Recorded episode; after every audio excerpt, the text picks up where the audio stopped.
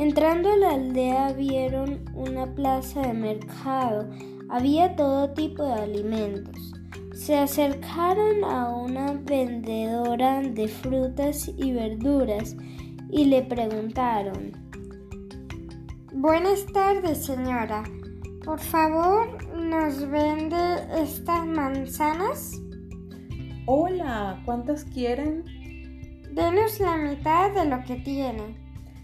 Claro que sí, ya les empaco la mitad de mis manzanas. Y también denos un cuarto de limones.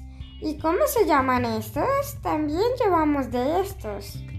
Esos son zanahorias, dijo la señora.